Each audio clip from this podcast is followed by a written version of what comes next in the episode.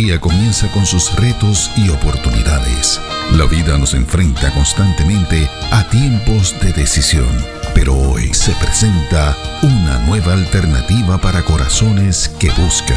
AMEC Casa de Alabanza presenta Reflexiones de Esperanza. Palabras de aliento para nuestro diario vivir con el pastor Misraim Esquilín.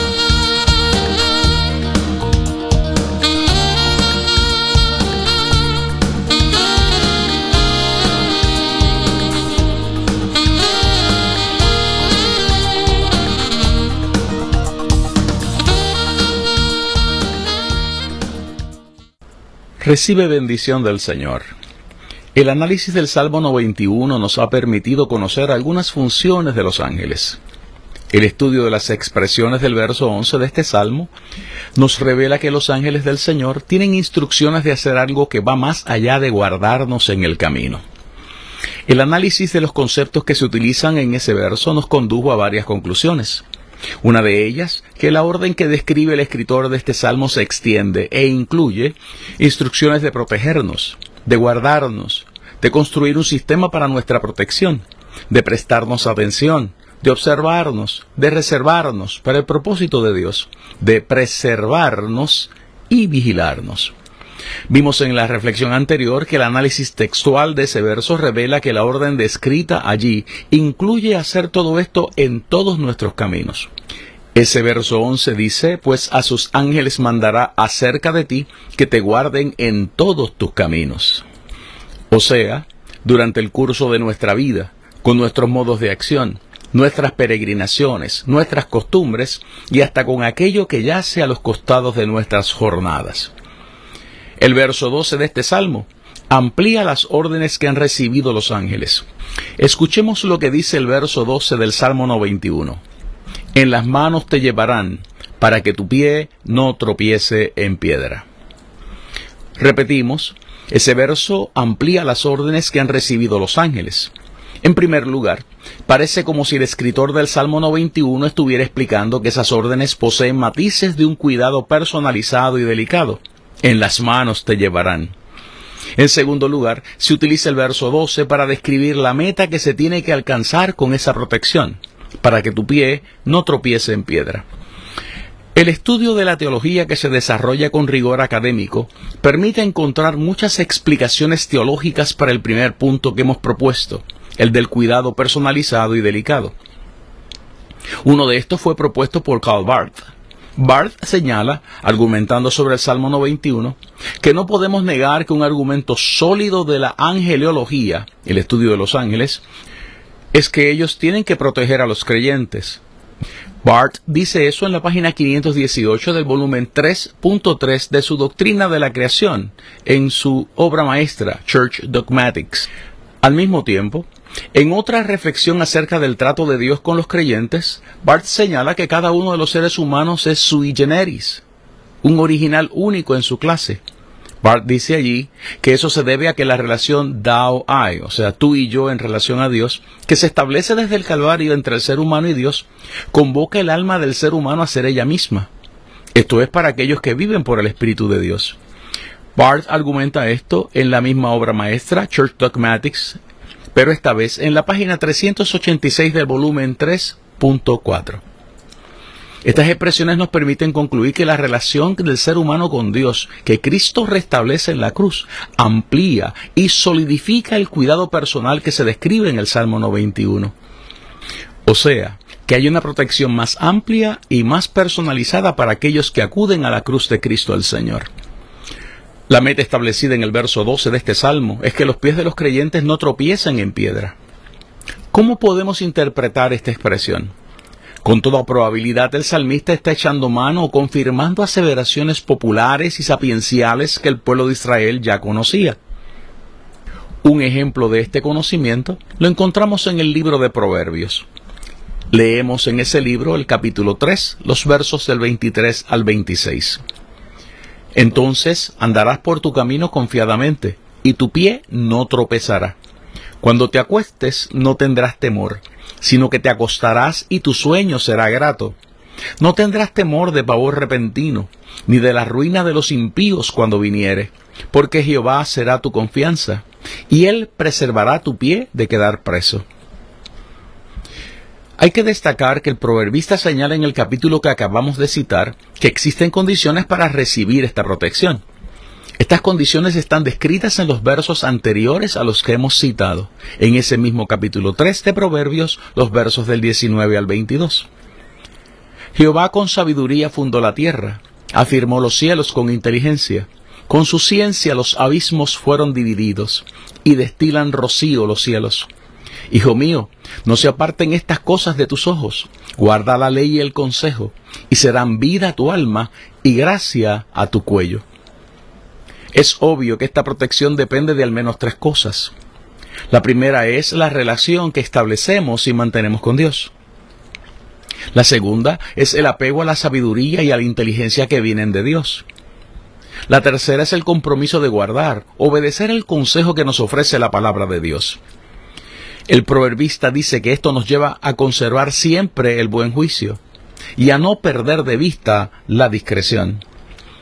Él dice en ese capítulo que estas cosas serán para nosotros fuente de vida y que nos adornarán como un collar.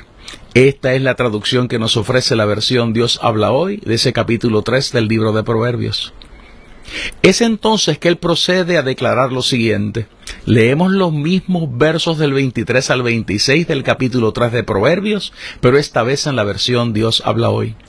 Podrás andar confiado por el camino y jamás tropezarás. Cuando descanses no tendrás que temer. Cuando te acuestes dormirás tranquilo. No temerás a los peligros repentinos ni a la ruina que vendrá sobre los malvados porque el Señor te infundirá confianza y evitará que caigas en alguna trampa. El escritor del Salmo 91 nos hace saber que Él conoce estos principios. Sabemos que hay riquezas insondables en la aseveración que nos ofrece el verso 12 de este Salmo. Basta considerar los resultados que arrojan los análisis de los conceptos utilizados aquí por el salmista. Esos resultados catapultan ese verso 12 a otras dimensiones. Para comenzar, la traducción del verso 12 nos dice que los ángeles nos llevan, del hebreo nasá, en sus manos, del hebreo kaf. Este verso sirve para evidenciar que el salmista necesitaba echar mano de una visión antropomórfica de los ángeles.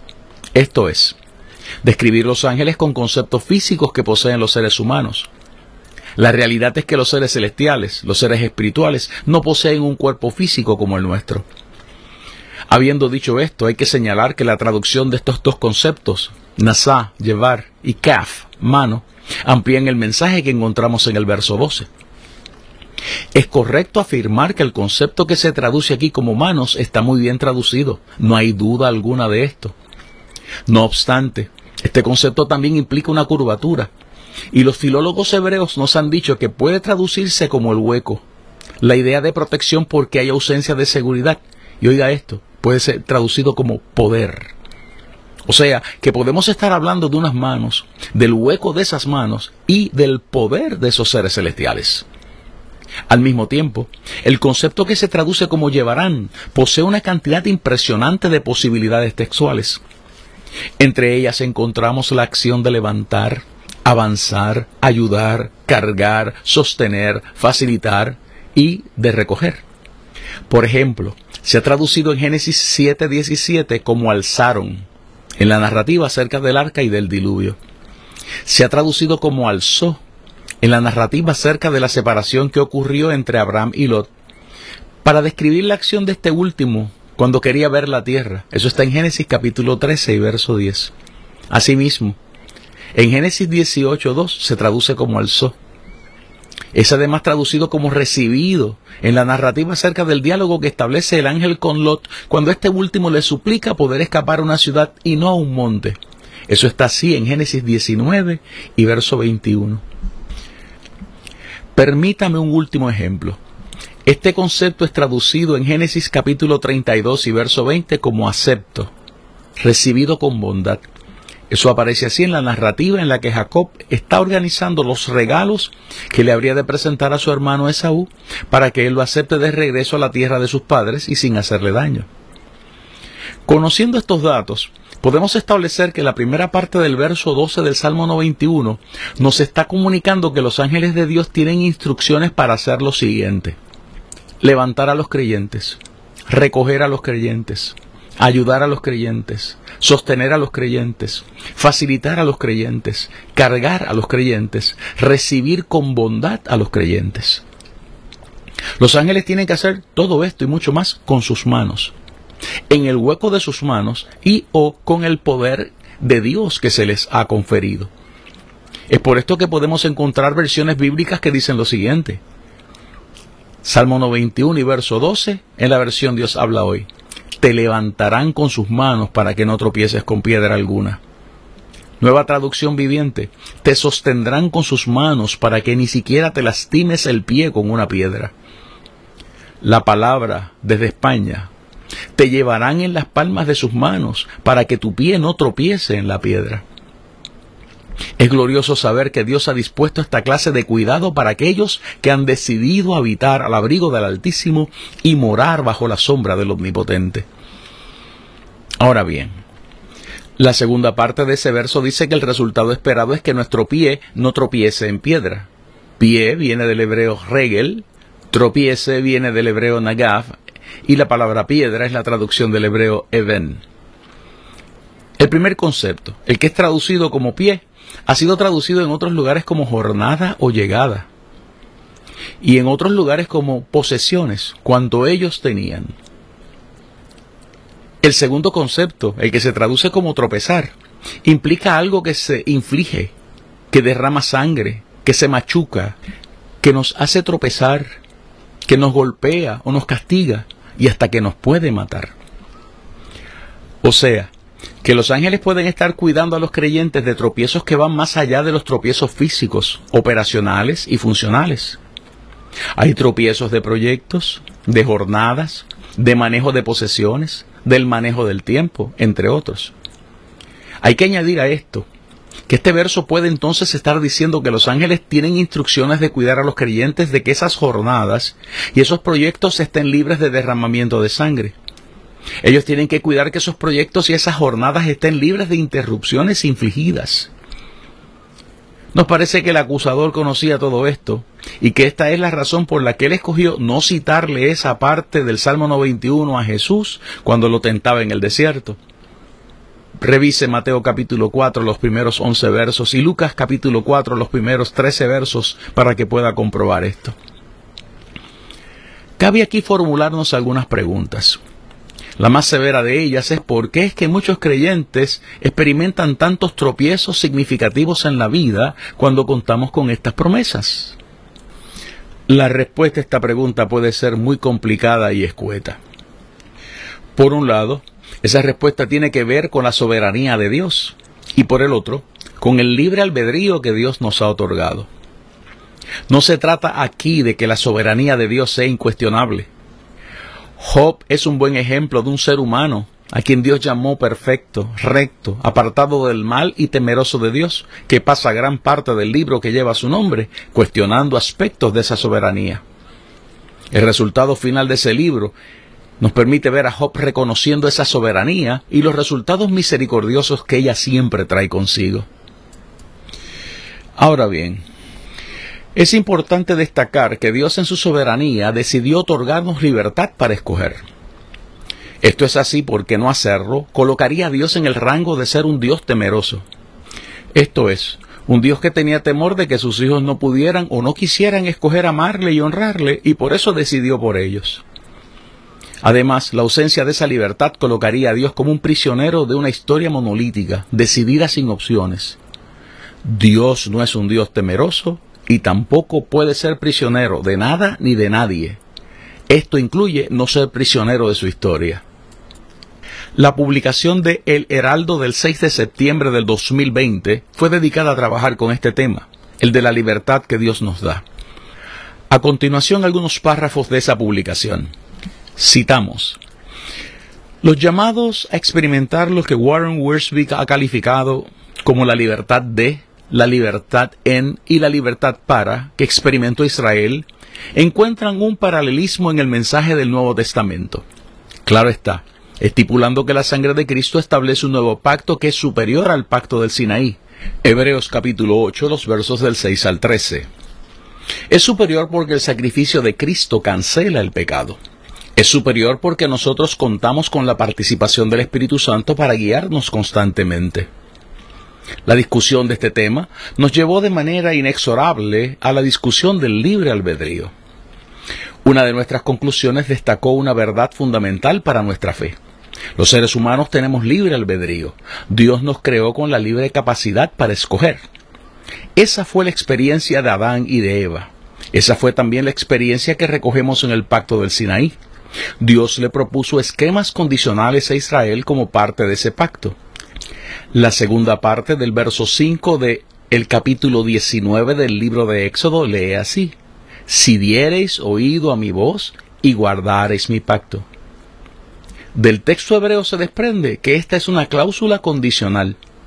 Ese texto dice lo siguiente: Veata im shamoa ushmartem et beriti. Esa palabra im es lo que se traduce aquí como sí. En inglés se traduciría como if, lo que convierte esa frase en una cláusula condicional. O sea, el pueblo de Israel tenía ante sí la oportunidad de escoger, aceptar o rechazar la oferta de Dios. De hecho, ese pueblo ha internalizado esta libertad como parte de sus normas teológicas. Repetimos lo dicho por el rabino Akiva ben Yosef entre el primero y el segundo siglo de la era cristiana. En inglés la frase se tradujo de la siguiente manera: All is foreseen, yet freedom of choice is given.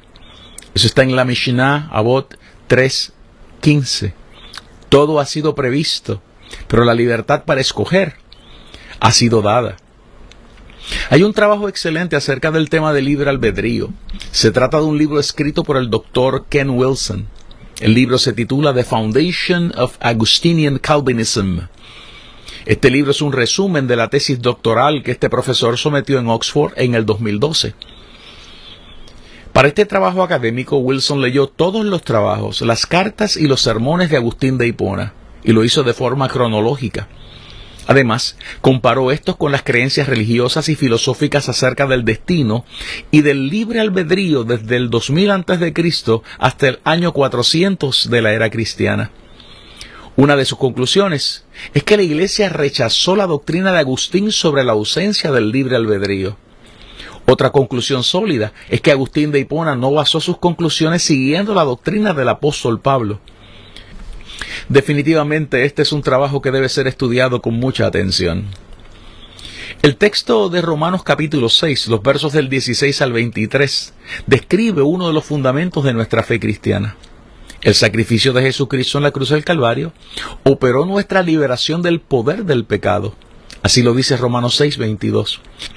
El beneficio de esa liberación es un regalo que nosotros recibimos con tan solo decidir creer en Cristo, tal y como lo recoge el verso 17. Gracias a Dios, aunque éramos esclavos del pecado, decidimos obedecer. Esa es la frase que allí se utiliza. Es un primer auristo activo indicativo en segunda persona plural. Decidimos obedecer la enseñanza que hemos recibido. Esto no debe ser sorpresa para nadie, toda vez que el verso 16 apunta a la misma línea de interpretación, cuando dice que uno se hace esclavo de todo aquello que decide obedecer. Es por eso que ahora podemos decir con mucha alegría y gozo que hemos decidido ser esclavos de Cristo. Ese es el mensaje de los versos 18 y 19 de ese capítulo 6 de la carta a los romanos. Esa liberación, la liberación del yugo del pecado, de su sentencia de muerte, como dice el verso 23, del poder de las tinieblas, como dice Efesios 5 y verso 8 y Colosenses capítulo 1 y verso 3. Esa es la libertad de. Esa liberación, esa libertad fue producida sin que nosotros tuviésemos que hacer cosa alguna para ganarla. Sin embargo, esta es diferente del ejercicio de la libertad con el que nosotros escogemos lo que hacemos después de haber recibido esa liberación. No obstante, lo que nosotros hacemos con esa libertad es lo que hemos llamado libertad en. La Biblia dice lo siguiente acerca de esto. Estoy leyendo en el capítulo 8 del Evangelio de Juan los versos del 31 al 35. Dijo entonces Jesús a los judíos que habían creído en él, si vosotros permaneciereis en mi palabra, seréis verdaderamente mis discípulos, y conoceréis la verdad, y la verdad os hará libres. Les respondieron, linaje de Abraham somos y jamás hemos sido esclavos de nadie. ¿Cómo dices tú seréis libres? Jesús les respondió, de cierto, de cierto os digo, que todo aquel que hace pecado, esclavo es el pecado. Y el esclavo no queda en la casa para siempre.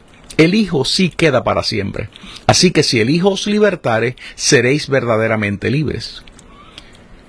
Es muy interesante que el vocabulario juanino seleccionado aquí para hablar de esa libertad que Cristo nos ofrece incluye el concepto y el uterojo. Sé que puedo estar hablando en lenguas para muchas personas que me escuchan, pero oiga esto bien. El diccionario teológico del Nuevo Testamento, Kittel, define este concepto diciendo que ser y el uterojo es ser libre siendo dueño de lo que uno disponga.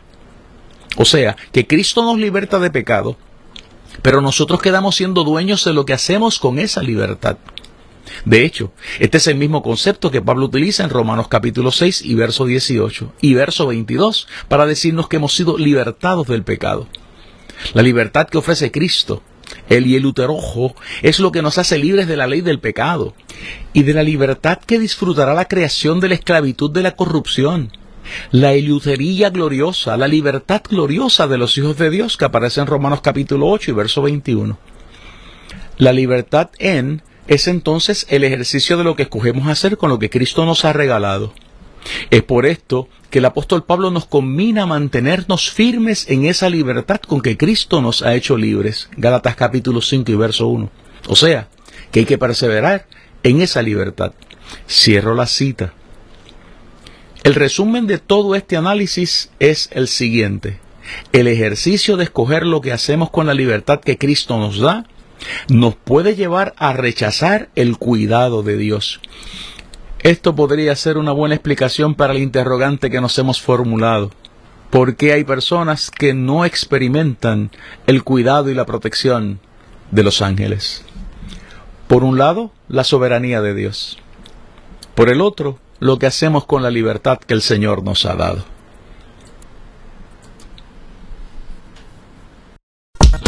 Reflexiones de Esperanza fue una presentación de AMEC Casa de Alabanza. Somos una iglesia de presencia.